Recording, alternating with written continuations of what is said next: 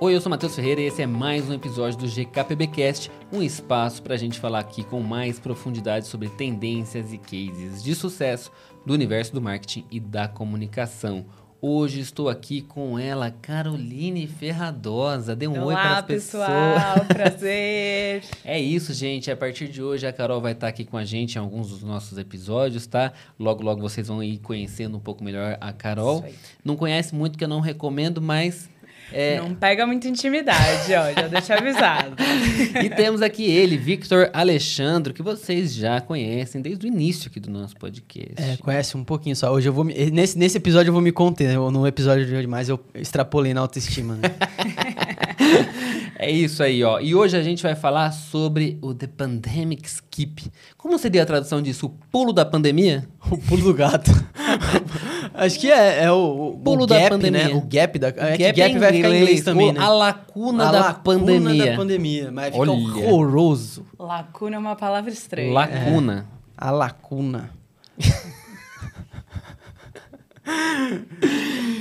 Victor, vai lá, fala pra gente aí nossas redes sociais. Ó, pessoal, antes da gente começar a falar sobre o tema desse episódio, eu quero lembrá-los de nos acompanhar em todas as redes possíveis. GKPBcast, não tem erro, Spotify, no YouTube, no Instagram, no Twitter, todo lugar. Só pes- pesquisar lá, você vai nos encontrar muito fácil, né? É isso aí.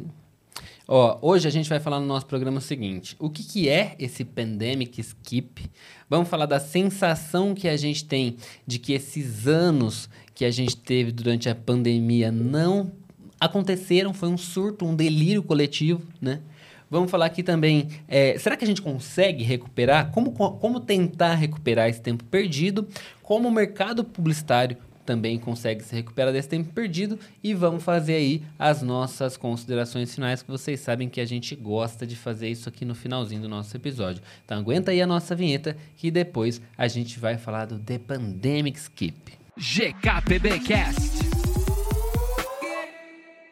Bom, aí, meus amigos, tem aqui esse artigo, né, do The Cut, Isso aí. que fala sobre, sobre esse The Pandemic Skip. E foi você que trouxe nesse artigo pra gente, Victor. Eu queria que você começasse falando um pouquinho sobre o que, que eles dizem nesse artigo. E aí depois a gente entra um pouquinho com as nossas sensações aí. É, eu, eu tava falando quando a gente tava vindo pra cá, pra gravação, de que esse texto do The Cut, ele, ele me trouxe a, a, a sensação que eu tava procurando, assim. Eu tinha muito essa sensação de que eu tinha perdido, basicamente, dois anos da minha vida com a pandemia, mas eu fui lendo esse texto que eu percebi, não, realmente, eu tive esse gap aqui, aconteceu, é, eu- poderia ter vivido, vivido coisas que não não aconteceram. E aí, nesse texto aqui, é, a escritora ela fala de uma maneira bem sucinta de como esse gap foi para cada pessoa diferente na faixa etária. Então, ela fala que ela, por exemplo, tinha 27, é, e aí chegou no fim da pandemia já com 29, quase 30. É, ela fala também sobre pessoas que eram mais velhos e. E aí, depois passou a pandemia, já viraram outra pessoa completamente diferente. E é basicamente esse sentido, assim. É, eu tava pensando que eu não tive colação de grau da minha faculdade, eu me formei ali no meio de 2020. É, eu não tive a, a sensação de que eu comecei a, a vivenciar algumas coisas da juventude muito tarde também, porque eu só comecei a viver, viver essas coisas depois que eu fui morar sozinho, é, ali com meus 21 mais ou menos. E, e aí chega a pandemia e a gente não tem mais lugar pra ir, não tem mais o que fazer, a gente tem que se desenvolver sozinho, ao mesmo tempo que a gente morre de medo, a gente fica tenso o tempo inteiro com medo de, de pegar o, o, o Covid, então começa, passa por aquela neura de começar a fazer exercício em casa e, e ver. Era gostoso fazer exercício em casa, eu gostava. Era, né? Eu gostava. É, eu também tô É, com. Eu não gostava. gostava, Eu não. nunca gostei de academia. E ter tempo em casa pra fazer exercício era bom. Mas agora, quando eu tô em casa, eu tenho tanta coisa pra fazer que o exercício é a última coisa que eu lembro. Então, mas essa questão também. Vo- Você, vocês também têm essa impressão? Eu, eu, sinto eu tenho a impressão de que antes da pandemia, é, eu conseguia ter, tipo, esse período em que a minha vida, ela parava em algum momento. E aí eu sinto que depois da pandemia, esses dois anos que a gente ficou ali meio recluso, eles vieram tudo de uma vez só. Então agora parece que a gente nunca tem tempo pra nada, tá tudo sempre acontecendo ao mesmo tempo. Fomo em- nas alturas, parece que eu tô sempre perdendo alguma coisa. E às vezes eu até tô mesmo. Vocês têm essa sensação também? Eu tenho muito. Eu tenho, cara. Eu tenho até uma teoria sobre isso. Eu acho que a gente aprendeu a espaçar o nosso trabalho junto com a nossa vida durante a pandemia. Então a gente entrelaçou trabalho e vida que a gente não fazia antes. Então, vou dar um exemplo muito clássico que acho que todo mundo aqui que mora sozinho passa, é, passou durante a pandemia. Você trabalhar e entre uma reunião e outra, ou alguma coisa de trabalho e outra, você sair para botar uma roupa para lavar, catar a roupa que lavou, catar ela pôr no varal, entendeu? Então, essas coisas do dia a dia que levam tempo, a gente ia entrelaçando com o nosso trabalho.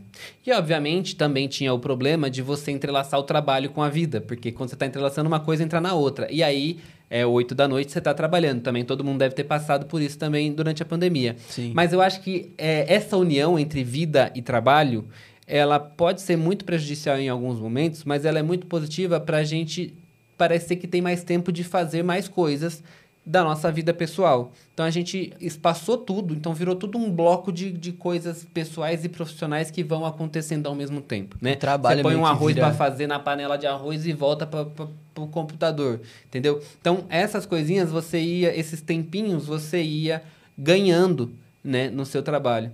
E quando a gente e eram coisas que a gente não estava fazendo antes da pandemia. Então eu trabalhava até as 18, das 18 eu voltava para minha casa e era só casa, né? Exato. Só vida pessoal. E aí a gente entra para esse momento onde está tudo junto, e depois quando a gente sai desse momento, é difícil desapegar das coisas boas de- dessa parte, né? Então por isso que hoje ninguém mais quer voltar para o escritório, porque realmente é positivo, por mais que invada a sua vida pessoal o trabalho, a sua vida pessoal também invade o trabalho você consegue otimizar tarefas da sua vida pessoal enquanto está trabalhando, né? Eu, eu fico imaginando, eu não tenho filho, mas pessoas que têm filho, deve ser maravilhoso você poder estar em casa com seu filho, curtindo ele, enquanto está trabalhando. Né? É, mas acho que aí é que vem esse drama também que a gente está vendo todo mundo passar, que é essa dificuldade de desapegar dessas possibilidades. O que, que você acha, Carol? Sim, não, eu concordo. E esse artigo, eu acho que, como o Vitor falou, ele passou muito do que eu estava tentando traduzir em palavras, assim, porque foi uma mulher que escreveu e uma mulher mais ou menos da minha faixa etária ali, que começou a pandemia com 20 e poucos anos, e quando terminou a pandemia ela já tinha 30 anos. Então, é, eu tava até brincando, né? Antes da pandemia eu não tinha cabelo branco, agora eu olhei no espelho e comecei, comecei a achar os primeiros, né? Então, é, teve uma lacuna nesse tempo que a gente tinha 26 anos, 25, 27, e de repente a gente tem 30, 31, 32.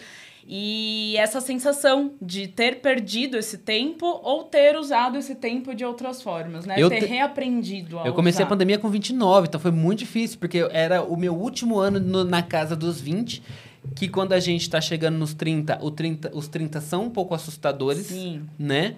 É, óbvio, agora eu tô com 32, tá... Já tá aprendendo a lidar já, com isso. É, já digeri. Mas foi desesperador pra mim e eu lembro de refletir sobre isso.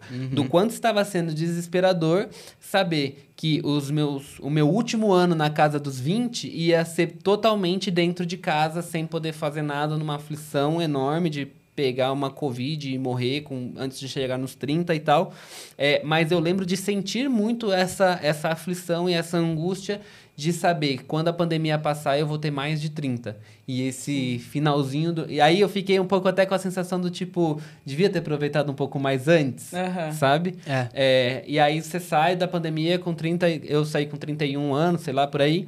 E aí levam, né? Até você tava com delay para responder a sua idade. Acho que todo mundo tá um pouco com, de- com esse delay, né? Faz dois anos que a gente tá com delay para responder a nossa idade, que é justamente por causa desse, Sim. desse skip aí, né? Que na nossa cabeça parece que não aconteceu muito esse rolê. Cara, é porque basicamente todo dia era igual. Era, era, foi- é- é- eu, vejo, eu vejo esses dois anos como um bloco na minha cabeça, assim. É, é muito difícil eu separar, por exemplo, ah, quando eu vou lembrar de alguma coisa de muito antes, eu sei que naquele período X eu tava em tal lugar. Mas durante a pandemia eu tava o tempo inteiro cercado dentro de casa e assim. Você passa por mudanças, obviamente acontece. Tipo, pintei cabelo, fiquei maluco, é, fiz. é, é, treinei em casa e aí ficava com medo de fazer compra, mas parece tudo a mesma coisa. Parece que eu, eu me formei. Lavava as frutas. Lavava as Nossa frutas e. Senhora. Não, as frutas a gente lava, né? Mas lavava, tipo, pacote de arroz Lavava, debaixo da pia. é, fa- Que fazia a compra, chegava essa? álcool em gel no- nos negócios,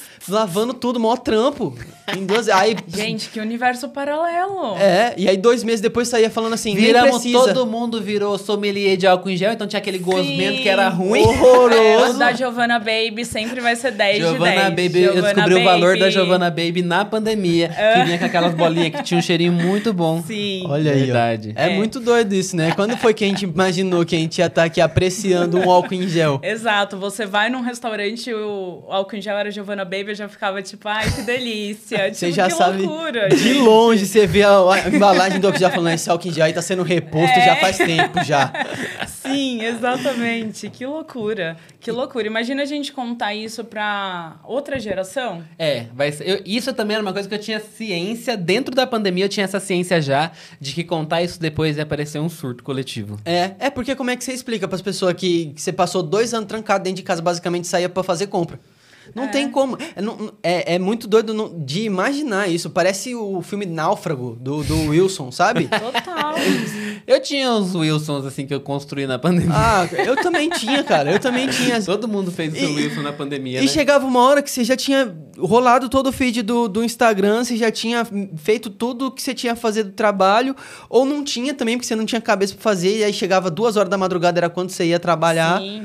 Às vezes eu eu- acho que esse é um ponto muito importante, a pressão da pandemia para você sempre estar produtivo, porque você se via em casa num ambiente que anteriormente era um ambiente para relaxar, para curtir, e não, isso mudou, né? Você precisava ser produtivo. Então, Isso é muito legal. as pessoas começaram a inventar curso. Hotmart, eu acho que bombou ali Meu, as ações muito. Todo ali, mundo ó. saiu comprando curso, Todo principalmente no mundo. começo, né? Todo Sim, mundo. Principalmente no começo, as pessoas estavam se sentindo, tipo, inúteis dentro de casa, né? E muitas delas, eventualmente, até tinham pouca coisa pra fazer mesmo. Quem, quem tinha trabalhos que dependia muito do físico, né? Tipo, uma recepcionista, É.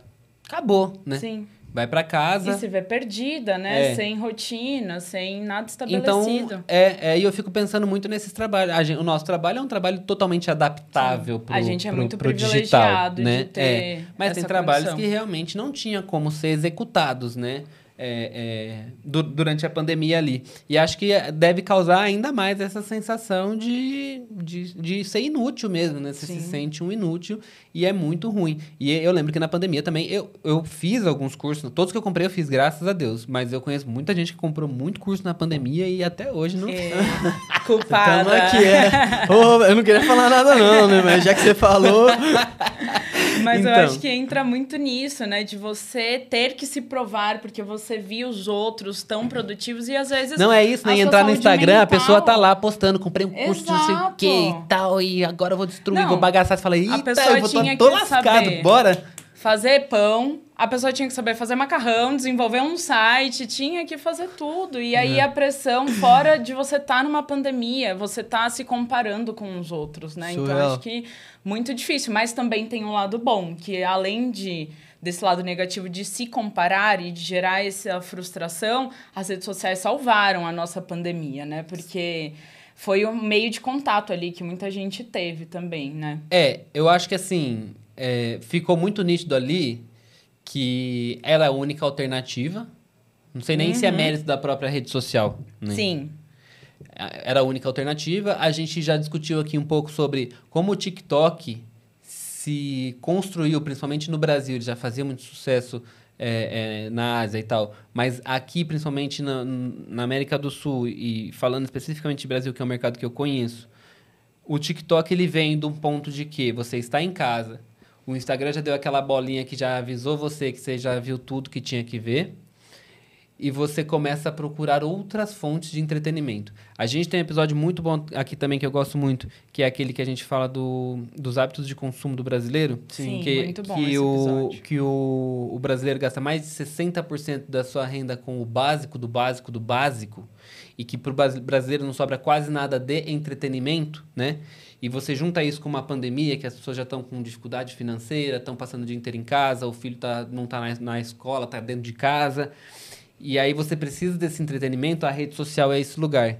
Né? Sim. Esse lugar que vai fornecer o entretenimento e daí a gente tem esse boom de engajamento de rede social e o, e o TikTok vem então, ah, eu já vi tudo que tinha para ver no Instagram, vou abrir esse outro aplicativo agora que tô ouvindo falar aí que parece que é interessante e você tem essa explosão do TikTok enquanto rede social também aqui no Brasil. Eu tenho certeza é que se não tivesse acontecido esse, esse pandemic skip aí, talvez o TikTok tivesse tido muita muito mais dificuldades para se colocar num mercado já dominado pelo Instagram. Sim, e isso muda tudo, né? Porque com a, com a ascensão do, do TikTok como plataforma, isso influencia em- em- na perspectiva de todas as outras plataformas, porque o Brasil é muito grande. O Brasil, quando ele tá em, em alta em algum lugar, você vê que tá, fica todo mundo maluco querendo tentar entrar aqui em alguma coisa. Não à toa a gente vê artista falando do Brasil só por falar mesmo, porque a gente engaja e a gente é muito grande. E aí, é, isso dita completamente o nosso hábito de consumo depois da pandemia, né? O TikTok se mantém é, entre TikTokers que vão e, e vêm churrasco e, e luva de pedreiro e, e enfim, que ficam famosos do nada e depois somem. Acho que para quem segue deve continuar aparecendo alguma coisa, não sei. Mas a gente tem é, essa mudança total no- na maneira de como a gente se porta digitalmente hoje, né? A gente ainda tem essas pessoas que estimulam é, que, que você seja produtivo o tempo inteiro, que você ainda tem que estar produzindo, mas às vezes as pessoas só querem dar uma descansada, né? Ela fala do, no artigo do The Cut de que muita gente entrou na pandemia que deveria estar vivendo é, o auge da sua vida, por exemplo, saindo e vivendo experiências e tudo mais, mas acaba a pandemia a pessoa fala assim, meu, quero dar uma descansada Esse é agora. um outro problema. Sim. Porque eu costumo falar que ficar em casa é viciante. Ficar em casa é muito viciante. Vocês vão lembrar que no, no começo da pandemia ninguém queria trabalhar de casa. Ninguém queria ficar em casa. Tava todo mundo agoniado para sair desesperadamente. Ai, vai ser duas semanas. Meu Deus, duas semanas. Pior de duas semanas da minha vida, que depois viraram dois anos essas duas semanas. Mas de início, ninguém queria ficar dentro de casa. Agora, ninguém quer sair de casa.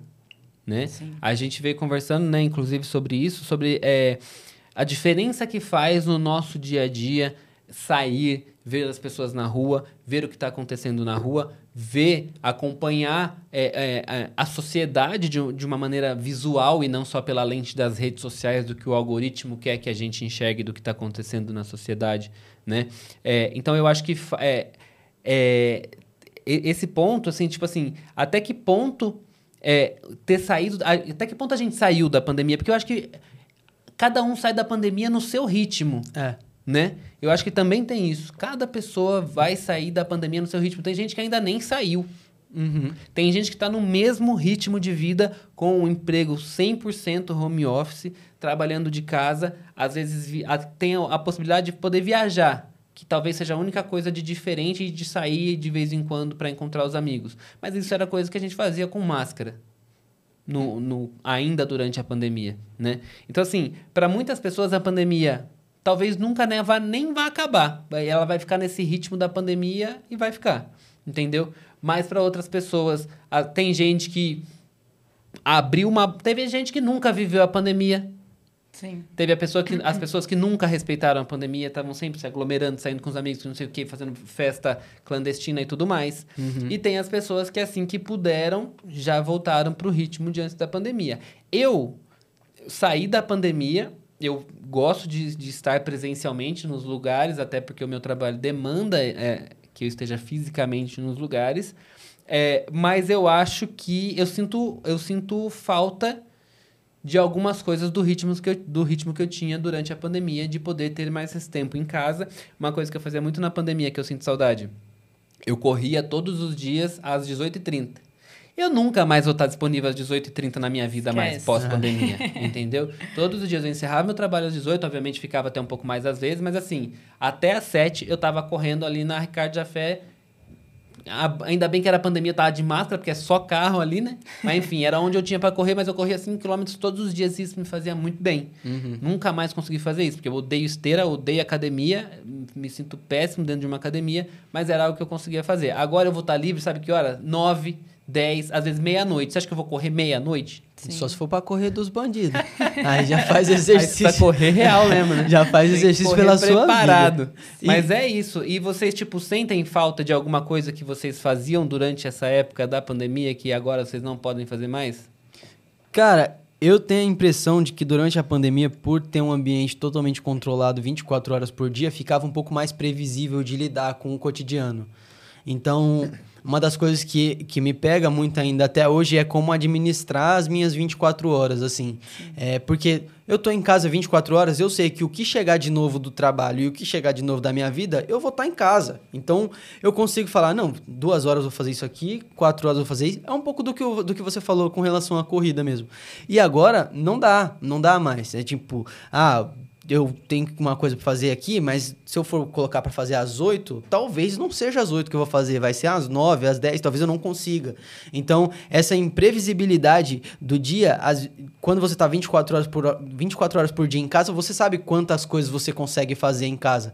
Mas quando você tá na rua, você tá precisa sair, você precisa fazer essas coisas no mundo exterior, o que é legal, eu gosto também dessa sensação, mas já fica tudo um pouco mais imprevisível. Então, às vezes vai acontecer uma parada no meio do dia que vai travar meu dia, eu não vou conseguir fazer mais nada. E isso eu isso eu sinto falta de não ter, sabe? Você manteve Sim. uma rotina mais parecida com a sua da pandemia, É, né? Isso que eu ia falar. Eu acho que eu tô inclusa ainda até hoje nesse grupo que.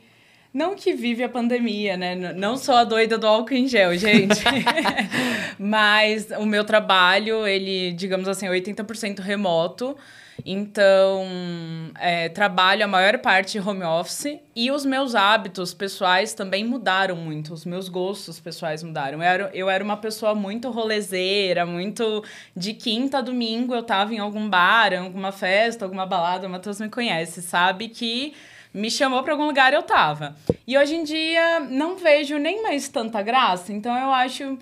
é, Pode ser que seja a maturidade da idade também, eu acho que isso acontece, porque, como a gente estava falando, a gente envelheceu durante esse tempo, né? Mas eu acho que é isso. A minha casa é muito confortável e. A gente vezes, investiu na nossa casa nesses dois Exato, anos, né? A gente que a reformou gente nossas casas. Dá a gente- prioridade para outras coisas hoje também, né? Então, sei lá.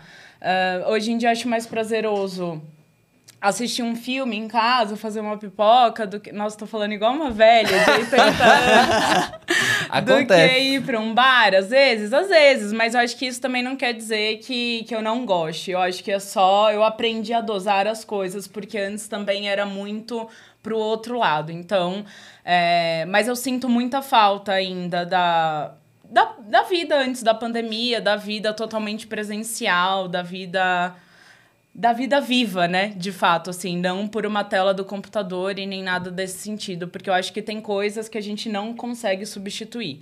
A parte das relações, eu acho que é a principal, a parte É. das relações principalmente no trabalho, porque você fala com as pessoas pela webcam, geralmente só sobre assuntos de trabalho. Você pode até fazer uma piada ou outra, falar de uma série, mas não é como se você fosse passar uma hora do seu almoço conversando com a pessoa, Sim. das suas preferências, da sua fofoca, falando mal do marido, falando mal da vizinha. Então, isso faz falta no dia a dia, né? Então, é, eu tenho saudade de- desse tempo, mas eu também gosto da onde eu estou. Eu acho que é um pouquinho de saudade com comodismo, Uhum. talvez. Vocês acham, que, é vocês acham que a gente recupera esse tempo perdido? Ou, ou realmente já passou e aí lida com isso e. acaba- Eu acho que tentar recuperar esse tempo perdido é pode ser muito pode ser uma armadilha, tá? Sim. É, eu acho que você o que seria recuperar, né? Tipo sair todos os dias então para recuperar os dias que eu não saí, eu acho uma armadilha, entendeu? Mas no começo as pessoas estavam Não, tem assim, gente que né? tá assim até Eu hoje. acho. Eu conheço várias pessoas que Quando- estão assim até hoje. É, Não, é só a gente ver. é, eu, eu faço muita cobertura de evento. Todos os eventos estão lotados. Todos. Não teve um evento que eu fiz pós-pandemia que não estivesse lotado. Gente, a gente tem matéria na Folha falando que faltou comida na área VIP do Rock in Rio. Então, assim, todos os eventos estão lotados de gente e as pessoas estão comendo mais, Não, é real. E, e, falta comida na maior parte dos eventos que eu vou. A comida está mais cara, as pessoas estão querendo comer menos em casa, estão comendo mais fora de casa. Elas também é, se reabituaram a essa, a essa rotina alimentar de se, de se alimentar com mais frequência durante a pandemia. Então, assim, os, os eventos que estão acontecendo, eu fui fazer um evento agora em Jaguariúna.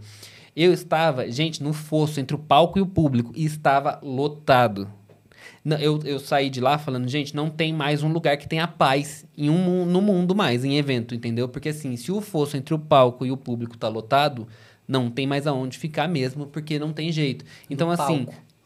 Todo, é, o palco deve estar tá lotado já também, né? Daqui a pouco empurram um artista pro, pro público, assim, de tanta gente. Mas tem mesmo, tem muito show que tem uma galera atrás no palco. Muitos e muitos shows tá assim. É, então, assim, eu sinto que são pessoas que estão tentando tirar o atraso. Por que está vendendo festival a rolo? Tem um monte de festival sendo vendido, sendo criado. Surgiu o The Town para atender uma demanda de São Paulo que o público do rock, que o, que o cara do que faz o Rock in Rio estava vendo que estava. Mas o cara não estava lá no Rio de Janeiro já percebeu a demanda de, de evento aqui uhum, de São uhum. Paulo, sim. né? Aqui em São Paulo pipocou uma porrada de novos festivais, né? Esses eventos físicos presenciais, festa, balada e tudo mais. É, então, eu sinto que tem uma grande parte da população que está tentando sim tirar esse atraso, né? E se, até que ponto vale? Porque, meu, será que vale a pena pagar é, 800 reais para comprar um ingresso que eu não sei nem quem é que vai tocar ainda? Vale mesmo sim. a pena? Entendeu? Uhum. É isso, botou o Lola agora para vender. Tá o quê? 800 reais o Lola? É. A galera tá comprando. Eu tenho vários amigos que compartilharam lá no story comprado, um e-mail de confirmação de compra. Não sabe nem quem vai estar. Tá. Entendeu? Então eu acho muito maluco essa ansiedade por viver o que não foi, não foi possível ser vivido nesses dois anos. Porque quem vai ser prejudicado vai ser a gente mesmo. Entendeu? Tipo assim, se não tivesse demanda, não tava 800 reais. Com certeza. E, é. gente, na América Latina, principalmente, o Brasil é o país mais caro para comprar show que existe. Na Argentina, você paga uma passagem, vai pra Argentina, assiste o show e volta e não dá 800 reais. Entendeu? Então, eu acho tudo muito maluco, essa ansiedade é, que a gente tem. E o brasileiro é muito desse entretenimento, dessa, de, dessa festa, desse, dessa ansiedade por, por estar perto das pessoas. Uhum. E, ao mesmo tempo, a gente vê, tipo, que foi muito bom sairmos da pandemia, que incrível tem uma, um milhão de aspectos positivos, mas será que a gente precisa sair nessa velocidade? Será que não dá para tentar organizar um pouco? Eu tenho, eu, eu reflito muito sobre isso, né? É, festivais, shows, coisas que eu quero. Eu sou meio miserável para show, você sabe, né? Para evento assim de, de música, para evento de música assim, eu sou muito miserável porque eu não sou muito fã de nada, né? Eu gasto com um eletrônico. O Yuri que fala para mim, você fala: "Ah, você acha que não dá para comprar um ingresso de show, mas o celular que tá custando 5 mil você acha super barato". Mas enfim, cada um tem sua, as suas prioridades, mas ao mesmo tempo, eu acho que assim, é, o que virou esse mercado de eventos pós-pandemia eu lembro que assim, o, o lembra do show do, do Justin no, no Rock in Rio, a Sim, loucura? foi uma loucura. Você tava Gente lá, né? pisoteada, foi? foi uma loucura. Você foi também no, no do Justin, né? Uhum. Então, foi uma loucura. O Coldplay também, no Rock in Rio também. Foi muito maluco, assim. E aí são esses. E, e, o brasileiro gosta desses eventos, são artistas que a gente não tem muitas oportunidades de, verem, de ver por aqui, né? É, principalmente à medida que, que, o dólar vai ficando mais caro, vai ficando cada vez mais difícil de, de, de ver esses artistas. Mas eu, eu, eu tento um pouco calibrar, assim, tipo, dar uma uhum. segurada, sabe? E eu acho que isso até traz uma reflexão, porque muitas pessoas devem estar até ouvindo a gente falar sobre pandemia e pensando mas e aí, já não acabou? Já não saturou o assunto? Mas não, a gente ainda não entendeu o efeito da pandemia na nossa vida e eu acredito que a gente ainda não vai entender agora. Isso ainda vai acontecer durante muitos anos e a gente vai demorar para entender e vai começar a ver de fato, né, na realidade. Eu acho que o tempo perdido é, ele não merece ser classificado como perdido, que aí dessa forma as pessoas não vão tentar ele, recuperar ele dessa forma, né? Eu acho que vivam, vivam agora, tipo, aproveita a sua vida agora da forma que ela tá, não tenta recuperar o anterior, porque era uma outra Carpe realidade, diem. né? Nossa, eu tô muito good vibe. Vibe, vibe total. Por isso, a Carol veio aqui pra esse podcast pra trazer as good vibes. É, eu dei uma despirocada, mano, vou ser bem sincero. Ah, tipo, eu, eu saí da pandemia assim, velho, vou viver, mano, vou viver, porque a gente passou passou, né, por essa, por essa fase de, de luto. Teve muita gente que perdeu familiar, muita gente perdeu gente próxima e tudo mais. Eu saí, é, eu, eu perdi um tio meu também. Eu tive essa sensação de que, assim, velho, se eu, se eu não tivesse vivido nada até chegar a pandemia, eu não tinha vivido nada. E aí eu saí meio piroca das ideias, assim, saí totalmente maluco, querendo vivenciar tudo que, que aparecesse pela minha frente. É óbvio que falta ali aquele ponto importante que é o dinheiro, né? Mas. um pequeno É. detalhe. Mas eu tento, depois da pandemia, tipo, uma das coisas que mais me afetou durante a pandemia foi rede social. Então, cara, conversar com as pessoas em WhatsApp, conversar com as pessoas em Instagram. Eu gostava muito antes, porque eu achava que isso era algo que, nossa, muito legal. Ter uma, eu tenho amigos do Brasil inteiro, porque eu conheci pelo Instagram, por exemplo.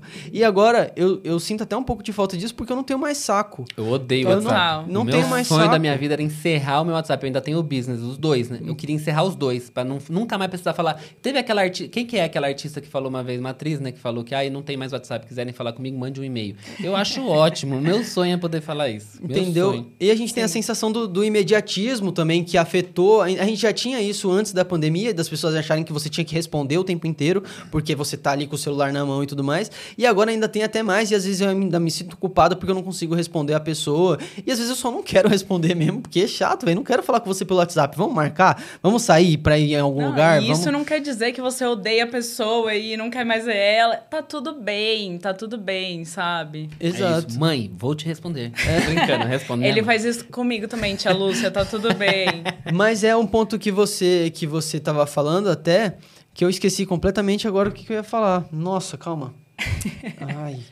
Você já lembra? Eu quero, eu tenho uma outra, uma última pergunta para fazer para vocês é: vocês acham que o mercado publicitário consegue se recuperar desse tempo perdido? Eu, eu tenho até uma outra, uma outra visão. Vocês acham que foi um tempo perdido? Porque eu acho que assim, muita, enquanto uns choram, outros vendem lenço. Sim.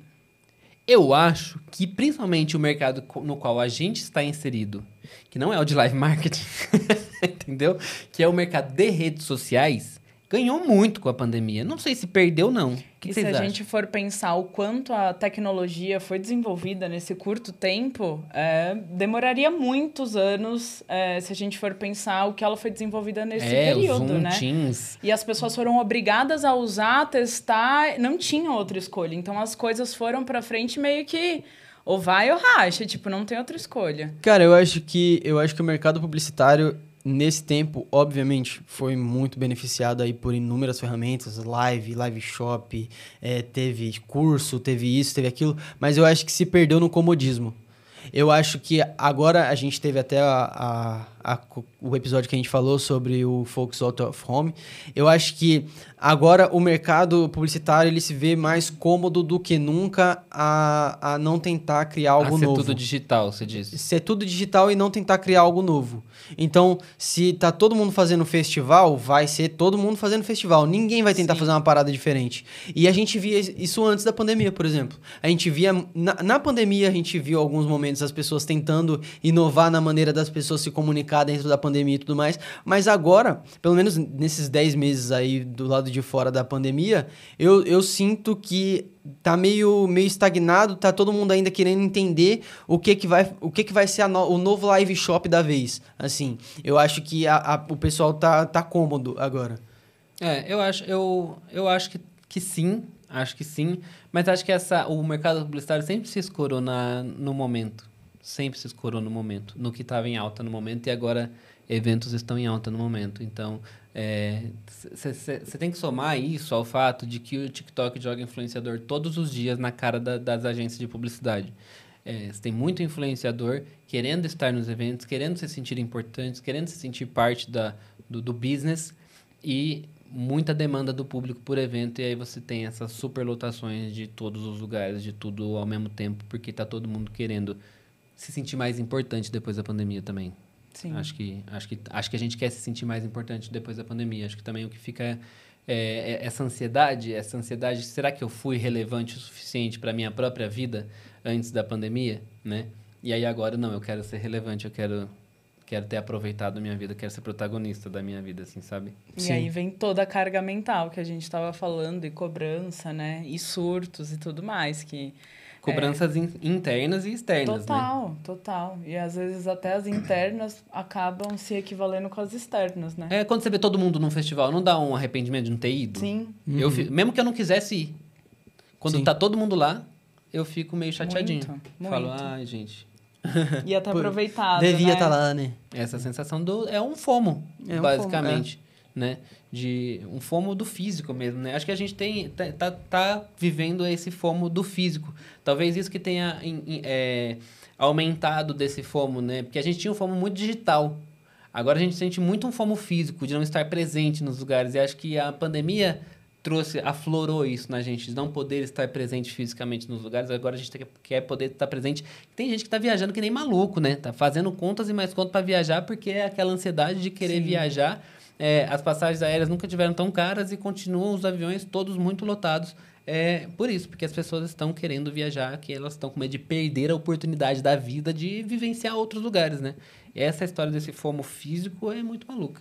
É. Muito, concordo. Vou fazer só o disclaimer aqui de quem tá ouvindo, que não sei se todo mundo conhece, a- é FOMO é Fear of Missing Out, tá? É, é a sensação de, aquela sensação que todo mundo já passou em algum momento de, de tá perdendo alguma coisa. Você não sabe exatamente o que, que você tá perdendo, mas você sabe que você tá perdendo alguma coisa e tudo bem, todo mundo vai perder coisa o tempo inteiro, mas é, é uma síndrome que tem afetado bastante é, muita gente, principalmente nas gerações nossa, né, da- do- dos millennials pra trás, assim. Sim. É isso aí. Fomos? V- Fomos direto pra terapia, né, depois daqui, desse episódio. Sim, sim.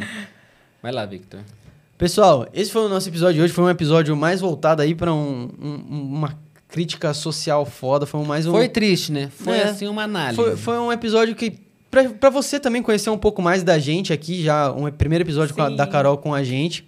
É, eu espero que vocês tenham gostado, espero que tenha é, feito você refletir sobre isso. É, se você acha que você perdeu o seu tempo durante a pandemia, saiba que você não tá sozinho. É, todo mundo se sente meio que assim, mas vai passar, a, a É. vida segue e a gente acho vai que, continuar não, vivendo. acho que tem outra coisa que a gente precisa deixar muito claro, que quando a gente fala de aspectos positivos da pandemia, ninguém tá falando que a, a pandemia foi boa. Isso é muito bom deixar Não, claro é também. péssimo, Com sim. Foi muito ruim, tá? Do ponto de vista, principalmente do ponto de vista de, de saúde mesmo das pessoas, né? Lembrei o que eu ia falar. Lembrou? O que que? Lembrei. é que agora a gente tá passando aí por uma fase de, de luto ainda, né? É, então, Então, tipo, foi muito, gente- muito triste pra muita gente, muito mais do que foi pra mim, por exemplo, que eu não perdi ninguém próximo, né? Ninguém está aqui defendendo pontos positivos da pandemia do, do aspecto de saúde. Não, jamais. É, a gente está falando do aspecto de negócio, de trabalho, Sim, especificamente. sim. É, e de vida pessoal, né? A gente tem, óbvio, os que se foram, mas a gente fica aqui também e aí abre até a, a reflexão de que, bom, é, é um luto meio que coletivo, assim. É, um, é, um, é uma coisa que todo mundo vivenciou junto, a gente vai ter que sair é, disso em algum momento e aprender a lidar com isso. E é mais sobre isso que a gente quis tratar aqui nesse episódio. É, o Spotify ele permite que a gente faça perguntas, enquetes para vocês interagirem com a gente. É, e aí, óbvio, além de, de pessoas físicas e entes queridos que nos deixaram durante a pandemia, a gente deixou aqui uma pergunta de o que, que você sente que você perdeu é, durante a pandemia. Eu sinto que eu perdi a minha colação de grau, por exemplo. É, eu não Tá tive. traumatizado com essa história da Não, colação. fazer pra ele? Vamos fazer. Não, é porque quando a gente tava vindo. Alô, Nip, vamos aí negociar esse rolê. Não, porque quando eu tava falando com a Carol, a. Carol, a Carol que me lembrou de uma parada que eu nem lembrava que eu Mas não tive. isso é muito eu não legal. joguei meu chapéuzinho. Não, não fiz isso. Na minha não podia jogar. Aí, Fica ó. aí, ó. Acabou, pronto. Fica aí. Resolveu meu problema. Na minha não podia jogar, porque assim, se perder o chapéu, se... Não Entendeu? façam terapia, rapaziada. Tem o Matheus aqui, acabou. Acabando com os sonhos de todos. Mas é isso, interage com a gente, vamos conversar aí, o portal aberto pra vocês interagirem com a gente no YouTube, no Spotify, nas nossas redes também, né, É Matheus? isso aí. Lembrando que temos as nossas avaliações. Então você pode ir lá no nosso podcast no Spotify, deixar cinco estrelinhas pra gente se você gostou da presença da Carol aqui nesse nosso episódio. Por favor, hoje. gente, me peça de novo. É isso que vai editar se ela vem no próximo.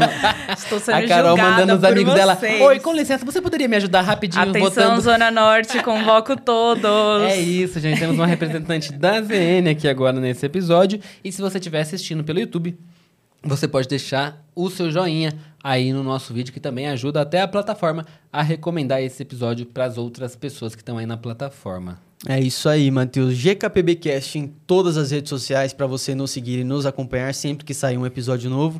O Matheus é arroba Matheus Ferreira no Twitter e Ferreira Matheus no Instagram.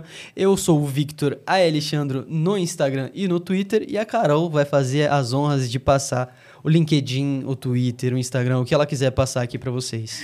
Eu sou um pouco low profile, pessoal, mas minhas redes são Carol Ferradosa. Quem quiser, só seguir. É bom ter um nome que dá pra pegar ele inteiro na rede social, né? Ou inveja. Alô, Victor Alexandro. Exclusiva. Victor Alexandro, libera aí. Você tá- você não usa desde 2014 esse arroba, velho. É isso aí, gente. A gente se vê na semana que vem. Um beijo pra todos e até lá. Tchau.